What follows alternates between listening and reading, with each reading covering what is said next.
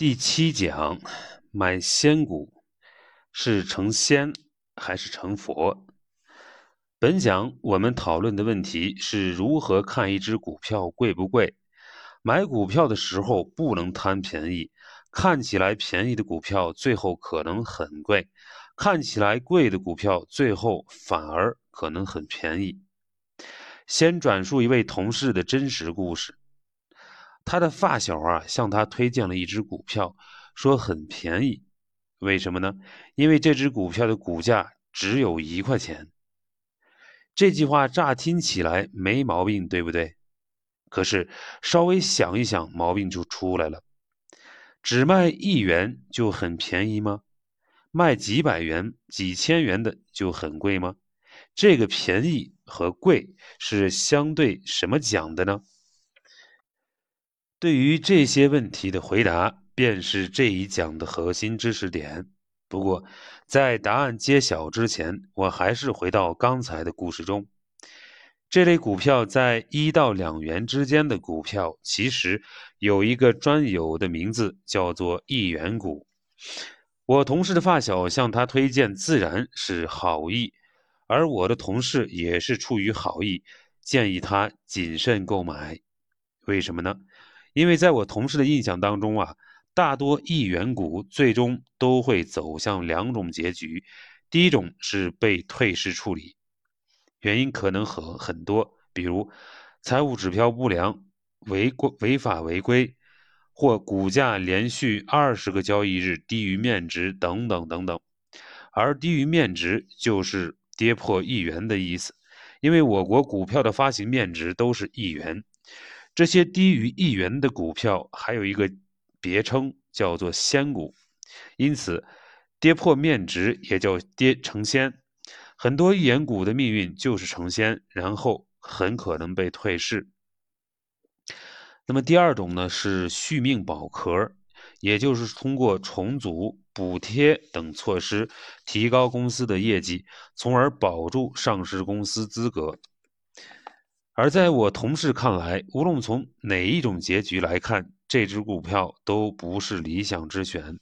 但发小依然坚信自己发现了价值洼地，大量买入。在接下来的几个月，这个公司陆续被爆出债务危机、报告造假、重组罗生门等不良事件，并受到证监会立案调查以及深交所的纪律处分。我同事发小力荐的这只一元股，一路跌至价格低于一年的仙股，因为股价连续二十个交易日低于面值而被迫退市。在其退市的最后一个交易日，股价仅有零点二二元。发小虽中途撤离，但也是损失惨重。回头看看。因为便宜而开始的故事，最终却以贵收尾了。对他而言，这一元股真的很贵呀。这是个真实的故事。这只股票叫中弘股份，已经在二零一八年十二月二十七日退市。听完这个故事，我们来做三件事。第一件事，上网搜一搜。今天有哪些一元股和仙股？在我写这一本这一部分内容时啊，呃，也就是二零一九年的十一月一日，我搜了一下，当天一共有六十一只一元股，三只仙股。呃，我做了一张表，表里给出了这些股票的名称、现价、市值、每股收益、历史最高价以及从最高价到现价。的跌幅。第二件事儿，我们仔细看一下这张表，问一下这个问题：这些股票为什么这么便宜？很多股票以前也是很贵的，这中间发生了什么？比如说，ST 信威最贵的时候有六十七点九八元，现在只剩下一点二二元，跌幅达到了百分之九十八点二一。一只股票跌了这么多，一定是发生了某种不好的事情。表一杠七杠一中的所有股票都有过辉煌的过去，也有不堪回首的经历。综合起来看啊，这些股票这么便宜，往往啊是因为某种原因经营不善，而且很难扭转。股价便宜本身是基本面不健康的反应。有一句话是这么说的：“厨房里不可能只有一只蟑螂。”你看到了一只，后面就会跟了很多。既然这些股票已经爆发出了问题，想彻底改善是很难的。第三件事，我们来想一想，这些股票未来会怎样？你可能已经注意到表七杠一中。很多股票前面都有 ST 或者新 ST 的标志，有这两个标志的股票占到了三分之二，只有三分之一没有。这个标志是什么意思呢？ST 的英文是 Special Treatment 的缩写，意思是特别处理，前面有 ST，是说这只股票经营不善，已经被特别处理。而如果前面有星 ST，是指连续三年亏损，已经被警示退市风险。也就是说，这张表有将近三二三分之二的股票已经被特别处理，甚至被警示退市风险。所以这些股票虽然很便宜啊，但是风但是风险很大。其中最便宜的只有零点二五元。买一手，也就是一百股，只需要二十五元，真的很便宜。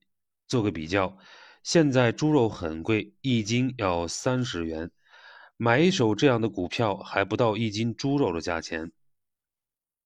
可是呢，这样的股票更像注水肉，过几天之后就风干了，可能只剩下薄薄一片了。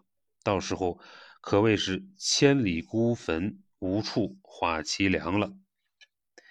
前面我们说的低价股未必便宜，那么反过来，高价股票一定昂贵吗？举一个大家耳熟能详的例子，贵州茅台的股价一直很高。二零一八年夏天，也就是我同事的发小向他推荐一元股的那会儿，茅台的股价在七百元左右，一手要七万元。一些特别小的散户，比如拿着两三万元练手的大学生，连一手茅台股票都买不起。看起来茅台股票是很贵，可是后来茅台的股价不跌反涨，一年时间涨了百分之七十，到二零一九年十一月一日已经涨到了一千二百元左右，是 A 股市场唯一的千元股。回头看，那些在一年前没花七百元买茅台股的人，究竟是买贵了还是买便宜了？看起来，这个以贵开始的故事，反而是以便宜结束的。实际上，很多业绩很好的股票，因为长期上涨，都会很贵。比如我们上一讲讲的亚马逊，每股股价一千七百美元左右，相当于人民币一万两千元。还有因为在上海建厂而引起关注的特斯拉，每股股价也很贵，涨到了八百多元。这几个例子说明，股票之所以贵，是因为涨得多，涨得多是因为业绩好或者被市场看好。从这个角度看，这些股票反而不贵了。因为茅台的股价贵，市场上还有一些热火朝天的讨论。就是茅台该不该拆股？所谓拆股呢，就是把单价较高的股票分拆，比如把一股十元的股票拆成十股一元的股票。对于茅台而言，一股一千多元太贵了，每一股折成十股，变成每股一百多元就很便宜了，更多人可以买得起。对于上市公司而言，拆股后股东权益不变，公司的总市值也不变。对于投资者而言，单价便宜了，能够给予更多散户参与交易的机会。对于茅台茅台来说啊，折股有没有必要？一些人认为是有必要的，因为拆股一方面可以照顾中小投资者，增进流动性；那么另一方面呢，可以彰显公司管理层对于后市股市的信心，吸引更多的投资者。这样一来，股价就有继续上涨的动力。另外一些国内投资者则认为啊，拆股只是二级市场炒炒作行为，不能改变股价基本面。未来，茅台股的价值还会不断增长，没有必要为了讨好市场进行拆股。那么，的确，一手茅台股票要几十万元，已经超出了许多人的购买能力了。不过，在美股市场上，至少有二百多家以上的企业的股价高于茅台股价，其中包括网易、阿里巴巴等中概股，更不用说世界上最贵的股票——股神巴菲特的伯克希尔哈萨维公司，目前的股价就高达三十二万美元左右。如果放在 A 股市场，一手就需要三千二百万美元。约二点二二亿人民币，这一手不仅超过了 A 股绝大多数散户的购买能力，甚至超过了很多基金的购买能力。值得庆幸的是啊，美股市场上交易单位为一股，而不是一百股。而且伯克希尔哈萨维有 B 股，每股 B 股只相当于 A 股的一千五百分之一。目前的价格在二百一十多美元，虽然还是很贵，但是已经在很多人的购买能力之内了。看起来太贵的股票拆股还是有必要的，不然太多买不起也不太好。讨论到最后，我们用一个追问来总结：拆股真会让茅台变便宜吗？自然不会。这只是一个数字游戏，数字的大小可以通过拆股或者并股来实现。拆股之后呢，茅台的价值、基本面、未来走势都完全不受影响。这就好比改变了尺子的刻度单位，以前是一米，现在是一百厘米。除了数字不同，其他都是一样的。这里唯一的不同是拆股之后，散户买得起了，但是长期看，散户买不买得起，并不影响股价的走势。说到这里啊，有一点是清楚了：看一只股票便宜还是贵，不能只看绝对股价的高低，还要看相对于基本面的高低，也就是相对估值。市场上经常用的。估值指标，比如说市盈率 PE、市净率 PB，都是相对估值指标。这些估值指标锁定基本面作为参照基准，拆股或者是并股都不改变这些股呃指标。所以，当一只股票的市盈率好几十、上百、上百倍，我们说这只股票贵是有道理的。可是，是不是这样的股票就不能买呢？完全不是这样。本讲重点：第一，市场上价格很便宜的股票，比如一元股或者仙股，都经历过大幅的下跌，反映出基本面不健康，风险会很大。第二，价格很高的股票完全可能进一步上涨，实际上反而很便宜。第三。衡量股价是否贵，不应该只看绝对价格水平，而应该锁定基本面，看相对估值水平。